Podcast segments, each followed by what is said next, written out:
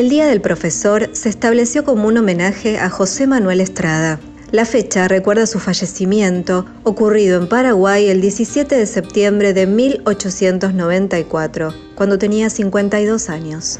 Pablo Pinó es doctor en educación y profesor de historia de la educación argentina de la Universidad de Buenos Aires. Estrada es un típico pensador de la segunda mitad del siglo XIX, muy vinculado con la construcción del Estado Nacional, de instituciones modernas y miembro de la Iglesia, lo que podríamos llamar un católico liberal, esto es, no responde directamente a los mandatos del Vaticano, sino que intenta una versión más abierta y más dialoguista del modelo dogmático. Esto lo va a llevar a la vez a enfrentarse con sectores que van a tomar ideas más laicas y liberales y progresistas, como Sarmiento, con quien discutió mucho, como con la autoridad eclesiástica. Orador, historiador por vocación, periodista, Estrada escribió numerosas obras sobre educación, historia y política de la Argentina y en 1869 asume el que sería uno de sus principales cargos. Falleció a los 52 años, ocupó importantes cargos educativos. Probablemente más importante fue la Dirección General de Escuelas de la provincia de Buenos Aires, bajo la gobernación de Mariano Acosta, también cerca del discurso eclesiástico liberal y católico. ¿Cómo concibía la educación? Lo responde Pablo Pino.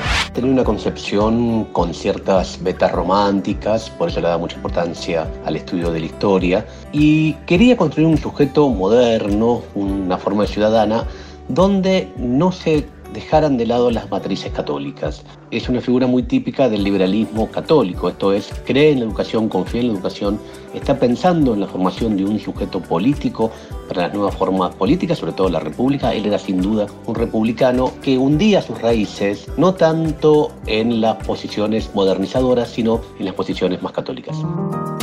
En el ámbito académico, en 1869 se desempeñó como profesor en el Colegio Nacional Buenos Aires y se convirtió en su rector en 1876. Dos años antes se hizo cargo de la dirección de escuelas normales y del decanato de la recientemente creada Facultad de Filosofía y Letras de la Universidad de Buenos Aires. Paralelamente, en 1871 comenzó su actividad política. Ahora bien, ¿cómo surge la conmemoración del Día del Profesor? La figura de va a ser recuperada en la década de 1960, cuando dentro de la Iglesia Católica se constituye otro grupo que podríamos llamar de católicos liberales.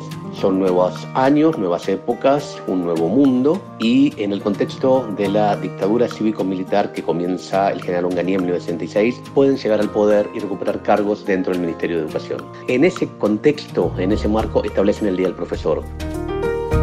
Domingo Faustino Sarmiento, José Manuel de Estrada, dos figuras, dos ideas distintas de nación. Claramente la figura del Día del Profesor, este católico que era Estrada, se enfrenta al 11 de septiembre, el Día del Maestro laico que es Sarmiento. Por eso, en cierta forma, podemos plantear que en el debate si celebrar el 11 de septiembre o celebrar el 17 de septiembre, esto es, si celebrar al maestro o celebrar al profesor, hay una pelea sobre cuál es la concepción que tenemos sobre el país. Un país más libre, más laico, un país donde la presencia católica tenga mayor importancia. Pablo Pinó es doctor en educación y profesor de historia de la educación argentina de la Universidad de Buenos Aires. El archivo de Radio Nacional conserva el testimonio de Horacio Rivarola, director de Correos y Telégrafos, quien allá por 1942, en el centenario del nacimiento de Estrada, repasaba la visión que tenía sobre la educación y la figura de aquel hombre por el cual se instituyó el Día del Profesor. Estrada desea en primer término, como norte indispensable de la conducta, la creencia en un ideal. Busca dentro de este principio y refiriéndose a lo humano, el ideal social, y desentrañando la historia argentina, concluye que el ideal que domina en toda su historia es el de la nacionalidad. Para que este ideal pueda llenarse cumplidamente, es indispensable la existencia del ciudadano consciente, libre, moral y capaz, que solo se alcanzará por la educación. Contenidos y memoria histórica. Radio Nacional.